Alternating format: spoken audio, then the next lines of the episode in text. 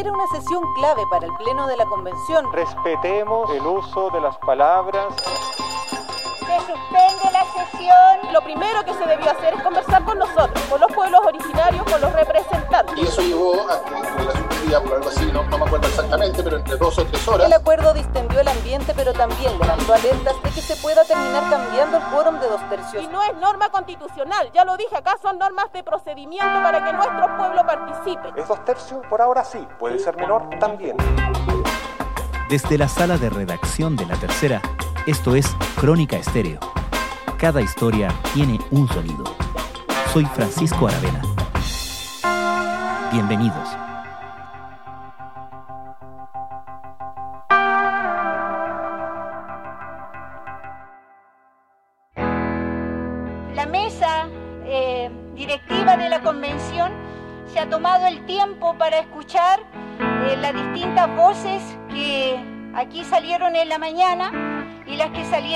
Posterior.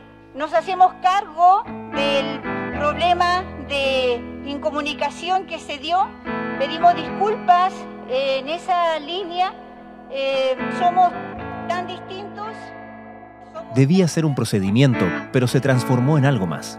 El jueves pasado, cuando el Pleno de la Convención Constitucional debía discutir y votar en torno a la propuesta del reglamento que regirá su trabajo, todo se vio interrumpido. Los convencionales representantes de los pueblos originarios desafiaron a la mesa liderada por Elisa Loncón y el vicepresidente Jaime Baza. Rechazaban que algunas normas del reglamento de la Comisión de Participación y Consulta Indígena se rigieran por un quórum de dos tercios. Con ello, la discusión sobre ese quórum se anticipó y se trasladó a la votación del reglamento de ese órgano, y la incapacidad de superar esas diferencias, que hicieron postergar la votación del jueves para hoy martes, instala ahora una incertidumbre sobre la capacidad de esa asamblea para avanzar oportunamente a discutir las materias de fondo.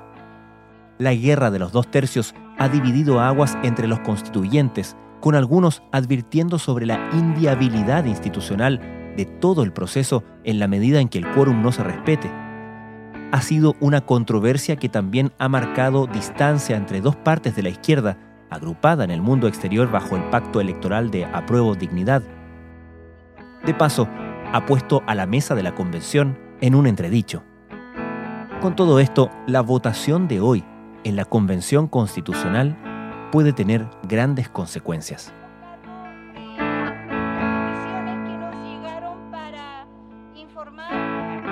La convención se está jugando hoy día una de sus discusiones más fundamentales antes de poder entrar a discutir el fondo, que es el tema del reglamento. Felipe Cáceres es periodista de La Tercera.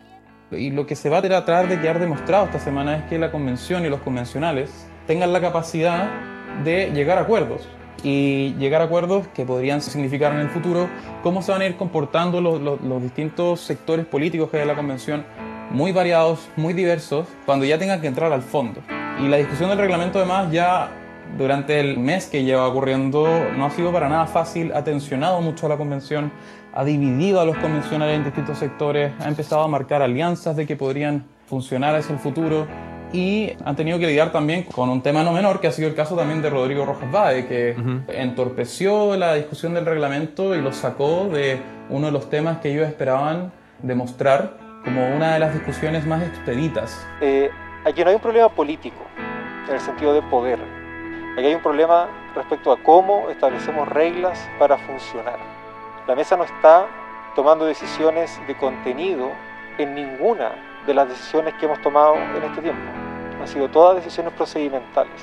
Y la duda que surge en este momento respecto de por qué hoy día se abre la posibilidad a que se sometan votaciones al quórum de dos tercios es porque en este momento vamos a empezar a discutir en el Pleno por primera vez reglas sobre la votación de las normas constitucionales. Y esas reglas tienen un quórum establecido de dos tercios. Esa no es una decisión nuestra, no es una decisión de la mesa, no es una decisión mía. Abrir esa discusión es abrir la discusión de fondo, para lo cual tenemos la deliberación respectiva en reglamento. Ellos esperaban pasar por encima del reglamento como una forma de demostrar que la convención sí puede funcionar y puede funcionar bien. Y eso finalmente eh, fue otro entuerto que los ha, ido, los ha ido dividiendo, los ha ido sacando de esta discusión del fondo.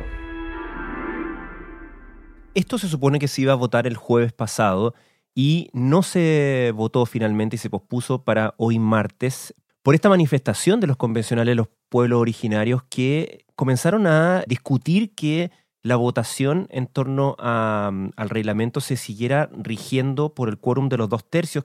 ¿Cuán sorpresivo fue ese descontento y ese enfrentamiento ante la mesa por parte de los convencionales de pueblos originarios y otros, y otros convencionales? Por un lado fue sorpresivo, pero por otro no.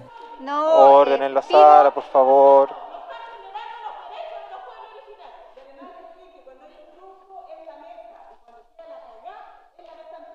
Pero constituyente, ¿qué? Se suspende la sesión. Se suspende la sesión y pongo orden. Vamos a tomar eh, unos minutos eh, y luego retomamos la sesión. Queda suspendida porque no hay eh, palabras eh, para escuchar. Estábamos hablando y hay que escuchar.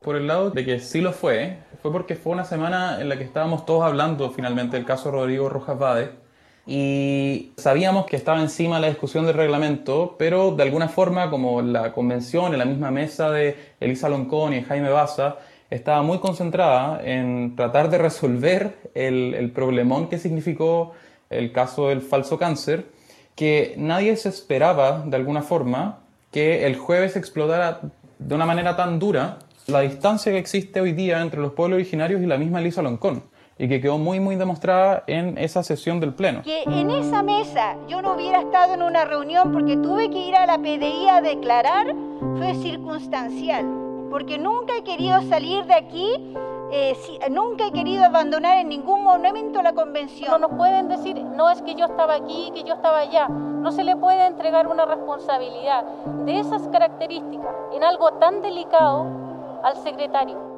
Pero por el otro lado, había otros convencionales que planteaban que como ya se estaba quedando dentro de la, de la forma en que se votaban las normas del reglamento, particularmente de, del reglamento de participación y consulta indígena, que iban a tener que ser por dos tercios, muchos esperaban que el tema sí explotara y sí causara un problema para la discusión del reglamento. Suspendida la sesión, la mesa y los siete vicepresidentes adjuntos negociaron una nueva propuesta, que sean los mismos constituyentes los que decidan qué normas del reglamento se deben votar por dos tercios, lo que fue aprobado por 137 votos a favor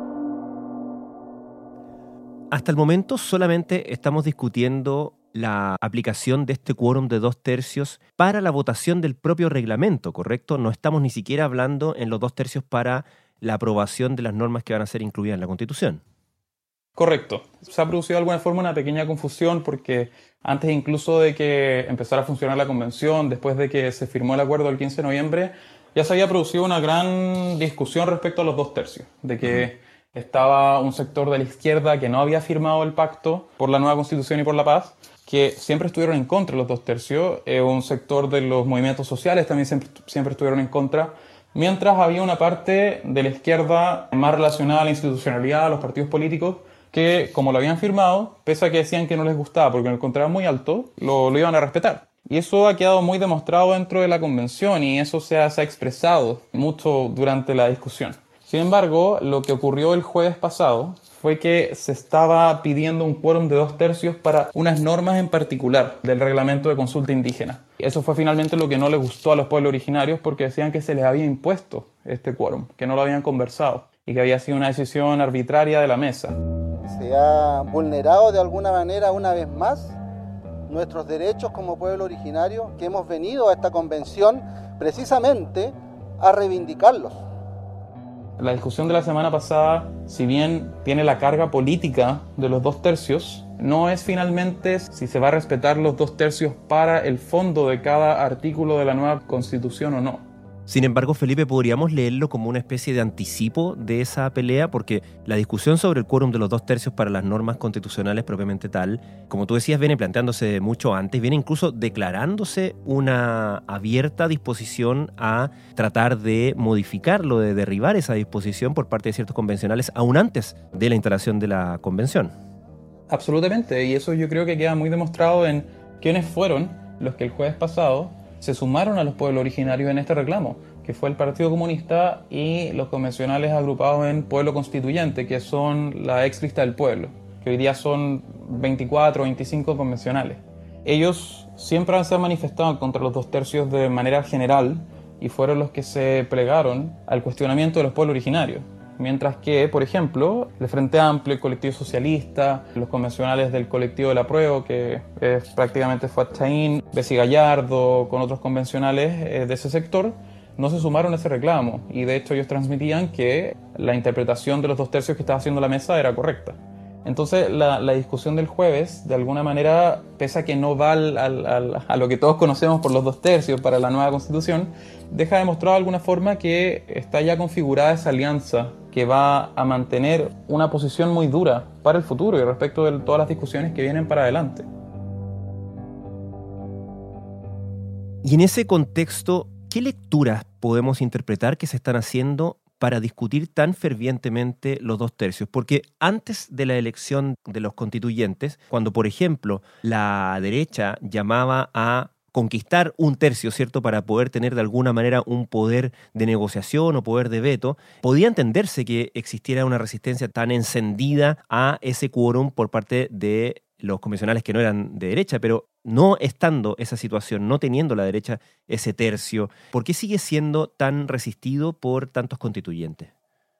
Bueno, muchos dicen que es simplemente por el tema como más político de estar en contra de lo que significan los dos tercios y el acuerdo, y el acuerdo por una nueva constitución. Mm. Hay muchos de los convencionales que, tal como tú dices, después de la elección en que la derecha estuvo muy lejos de, de lograr el tercio para poder tener un poder de veto, decían y siguen diciendo, o sea, ya esto es una, una, discusión que no tiene ningún fondo, no tiene ningún sentido porque nadie tiene el poder de vetar. Entonces los dos tercios simplemente nos van a obligar a llegar a acuerdos, pero ya no está ese miedo de que la derecha te vete todos los temas. Entonces hay muchos convencionales que dicen que no sirve absolutamente de nada. Y hay un problema jurídico también ahí, que lo transmiten los mismos convencionales que están de acuerdo con mantener los dos tercios, que dicen que si no se respetan esos dos tercios, y no se respeta finalmente lo que quedó establecido en la reforma constitucional que permitió todo el proceso constituyente, se corre el riesgo de que la derecha lleve a la convención al Tribunal Constitucional. En nuestra constitución, aún vigente,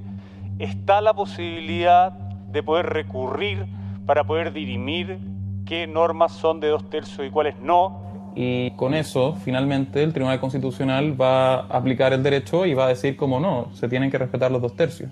Entonces, se les puede crear incluso un problema político si ellos deciden no respetar los dos tercios, porque el Tribunal Constitucional, un poder constituido, va a aplicar algo por sobre la Convención Constituyente, un poder constituyente. Entonces, ellos transmiten mucho y dicen mucho, como que no sirve de nada estar teniendo esta conversación porque no tiene sentido, según ellos, y además te podría generar un problema político mucho mayor. ¿Es en ese sentido una demostración de fuerza el, por así decirlo, anticipar esta discusión? Porque el vicepresidente Jaime Baza dijo la semana pasada, vamos a tener la discusión sobre los dos tercios, pero cuando lleguemos al fondo, no sobre el tema del reglamento. Sin embargo, como estamos conversando, esta discusión se anticipó en el propio reglamento.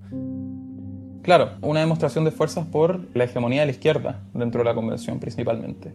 En eso hay un intento fuerte del Partido Comunista, quienes han sido los que más han levantado el tema de los dos tercios y de tratar de sacarlos, por ser quizá el, partido más influyente dentro de la convención.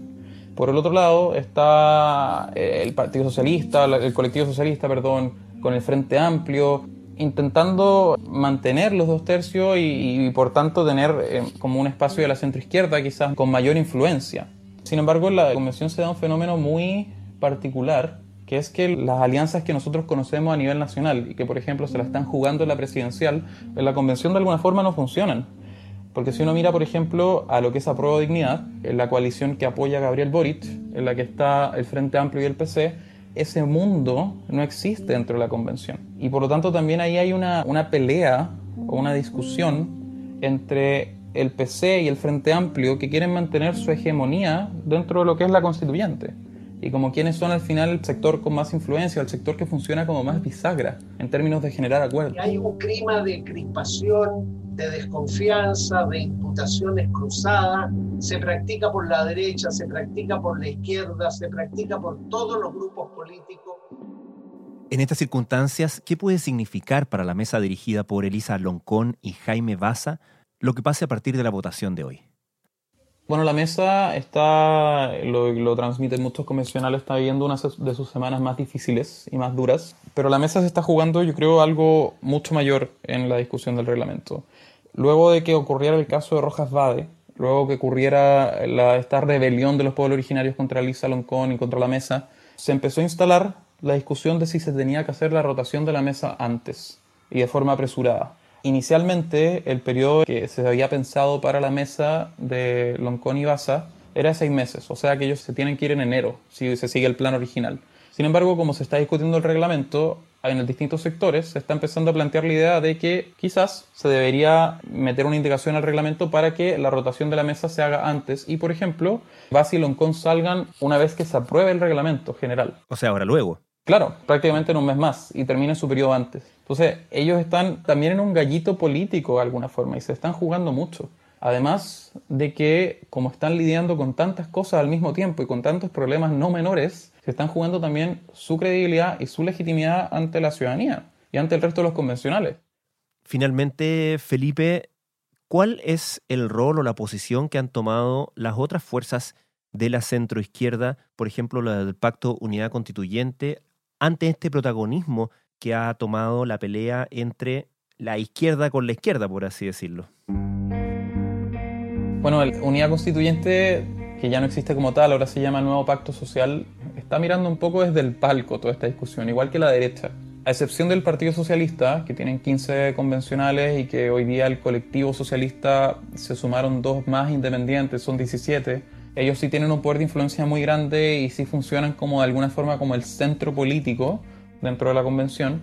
El resto de lo que conocemos como la exconcertación no tiene mucho que decir. Por ejemplo, la democracia cristiana tiene solo a Fuad dentro, el PP tiene a tres convencionales, el PR no existe dentro de la convención. Entonces es un sector que está muy, muy disminuido. Ellos abogan porque se respete el acuerdo, se respeten los dos tercios, pero no les queda mucho más que solamente mirar y ver cómo la izquierda se pelea su hegemonía. Y tratándose de mundos aparentemente tan paralelos, ¿podemos esperar algún tipo de impacto de estas peleas, estas discusiones entre aliados en otros, eh, en otros ámbitos, en, por ejemplo, la carrera presidencial y parlamentaria? Sí, y ahí el, conflicto mayor y el mayor peligro lo vive Gabriel Boric y lo vive a prueba de dignidad. La mala relación de los convencionales de ese pacto entre el PC y el Frente Amplio ya ha tensionado a la coalición y ya le ha generado algunos coletazos a, a, Boric luego que él ganara la primaria.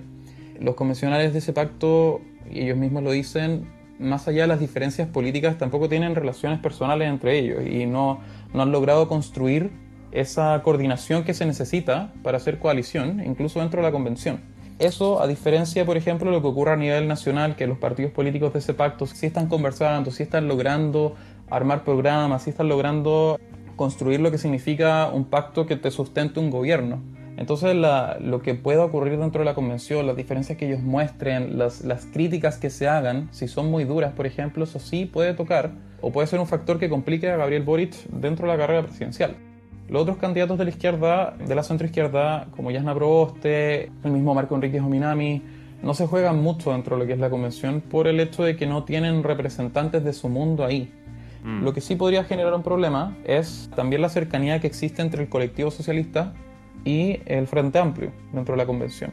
Ellos funcionan muy coordinadamente esos dos mundos cuando afuera de la convención tenemos a una Yasna Proboste que está muy preocupada de que el Partido Socialista no se le escape. Entonces, eh, eso también podría ser un factor quizás para ella. Felipe Cáceres, muchas gracias. Muchas gracias. Nosotros continuamos atentos a todos los detalles e informaciones en torno a la Convención Constitucional, pero como siempre los dejamos invitados a revisar nuestro portal donde hay más información sobre el proceso constituyente.